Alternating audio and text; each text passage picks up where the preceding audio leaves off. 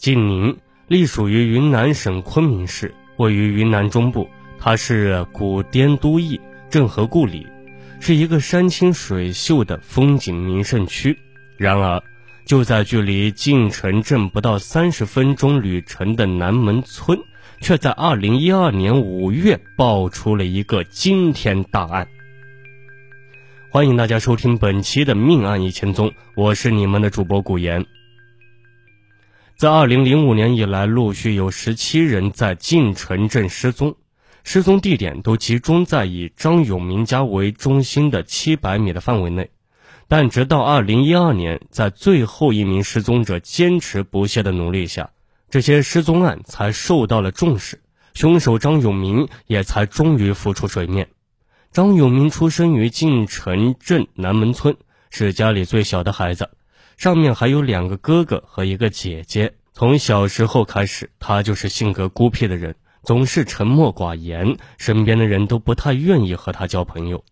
张永明的母亲是个十分暴力的人，她曾经虐打二儿媳于慧仙，导致两人的关系极其恶劣，以至于根本就没有来往。有传闻称，他曾经在喝酒时把一个卖酒的人给杀了，但这件事一直没有得到证实。而张永明的二哥能荣。也于一九八零年在菜市场与邻居争吵时，用锄头击打对方头部，几乎把对方整个头都给锄了下来。一家里同时出了两个杀人犯，所以邻居们提到张家的时候也是相当惧怕。没有多少人愿意和沉默寡言的张永明交朋友，陆世荣就是那少数人之一。他和张永明是小学同学，两人关系相当好。一九七四年十二月二十五日晚上，两人结伴到外面去玩，回家的时候已经很晚了。陆世荣的父母早已把家里的大门锁上。张永明见状，便邀请陆世荣到自己家去过夜，两人一起睡在张永明的床上，而张永明的父母则睡在房间的另一张床上。凌晨两点多的时候，陆世荣被一阵突如其来的剧痛给痛醒了。他睁开眼睛，发现张永明已经把自己绑在床上，不断用刀子劈砍自己的头部和颈部。陆世荣的叫声惊醒了张永明的父母。张父开灯，看见陆世荣的脸和脖子全是血，连忙拉开了张永明，并报了警。张永明被捕后称，自己当时只是在梦游，砍人什么的并不是故意的。因此呢，村里开了批斗大会，张永明也被判劳教六个月。陆世荣大难不死，好不容易捡回了一条命，可治疗费却高达数百元，而且最后张家只赔了几十元。这里说一下，一九七四年那个时候的几十块钱已经是一笔巨款了，那个时候只要几分钱就能吃饱早餐。这一次经历为张永明日后犯下一系列的案件拉开了序曲。很快，他将会完成人生中的第一次谋杀案。一九七八年，正值生产大队搞副业增加收入，张永明被队长分配到瓦窑厂工作。在工作的过程中，他结识了村外的另一位男性青年杨树荣。两人交上了朋友。一天呢，家人吩咐张永明拿些米到镇上去换些钱，张永明便约上杨树荣一起去了。卖完米，两人又在距离南门村十公里外的一家小吃店吃夜宵。这是杨树荣最后一次出现在人们的视线里，随后他就消失了。杨家人和村干部找遍了整个村，也到镇上去询问了一番，但一无所获。当他们询问张永明时，张永明称吃完夜宵以后，两个人就各自回家了，他什么也不知道。直到半个月后，才有人在南门村附近河边的一个洞穴里找到杨树荣赤裸的尸体。杨家人报了警，警方立刻把张永明作为重大嫌疑人，因为他是杨树荣失踪前和他一起的最后一个人。而且也有人报告说，曾经见过张永明在晚上推着一辆能放得下一个人的板车在村里游荡。警方把张永明带到派出所接受讯问。这一回呀，不知出于什么原因，张永明承认杀人的罪行。他说，自己那天晚上确实杀害了杨树荣，还把尸体的手脚都折断扔进河里，企图毁尸灭迹，却不料河水把尸体冲到洞穴中。生产大队为此开了会，代表们全体签名，要求判张永明死刑，但最后只判了死缓。又因为在狱中表现良好，张永明后来陆续获得减刑的机会，最终在一九九七年六月到七月之间获得了释放，回到南门村来。当张永明回到南门村的家中的时候，他父母早已去世，大哥去临县当了上门女婿，大姐也嫁去了外地，二哥又因为母亲不和的关系而没有来往，所以家中就只剩下了他一个。他一个人独自住在南门大街二百二十五号的祖屋里，靠种田为生，也不与其他人来往。有几次，一些好心的邻居邀请他到家里吃饭，但张永明总是说家里有饭菜，拒绝了。还有一次，他半夜胃溃疡出血，最后还是靠村干部送他去医院，帮他在手术单上签字的。十九年的牢狱生涯为他的面容增添了几分沧桑，使他看起来比实际年龄要大许多。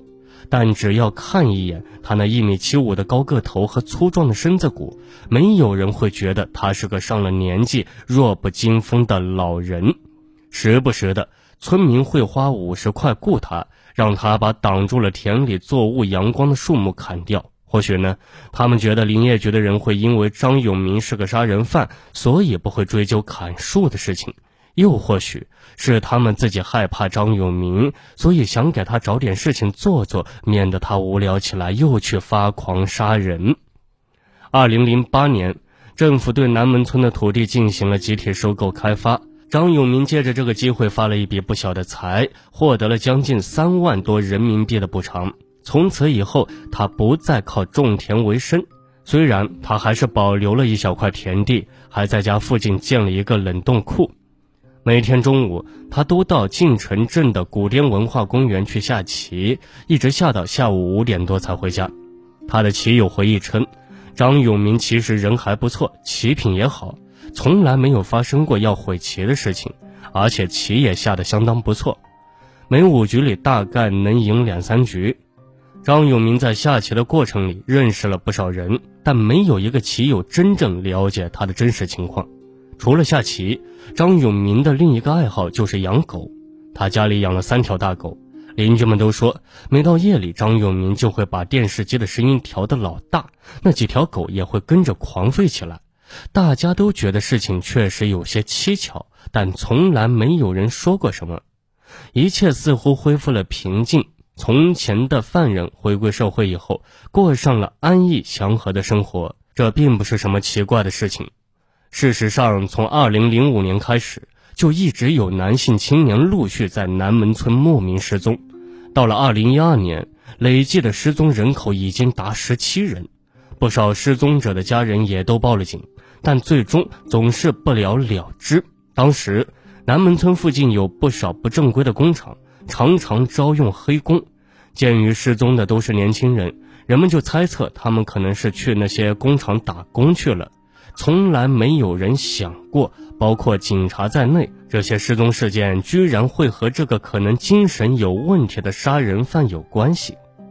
二零一一年十二月，一名叫张建元的高一学生在回家的路上遭到了袭击，当时他就在距离家门口十来米的地方，突然被人从背后用皮带勒住了脖子，向身后的树林拖去。张建元奋力的挣扎呼救，家人听到呼救声，连忙冲出来救人，发现勒着孩子的不是别人，正是张永明。在家人的质问下，张永明辩称自己是在抓贼。张建元的家人立即报警，在派出所，张永明的说辞又一次变了。他说只是在和孩子打闹玩耍，并不是真的想要伤害孩子。警方对张建元的家人说，张永明有精神上的问题。他以前也杀过人，而且孩子也没受到太严重的伤害，要立案的话有难度。张建元的家人无可奈何，只能接受了这种说法。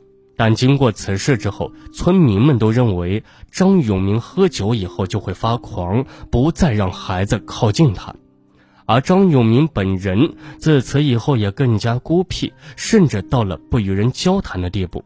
行径也越来越诡异。他会到山上的坟地去偷祭品，收集起来又卖出去。村民们也开始留意到，张永明晚上会经常推着一辆板车在村里游逛，但依旧没有人将失踪事件和张永明联系起来。那么，张永明还会犯下什么惊天大案呢？欢迎大家继续收听《命案一千宗》，警钟长鸣。我们下期节目再见。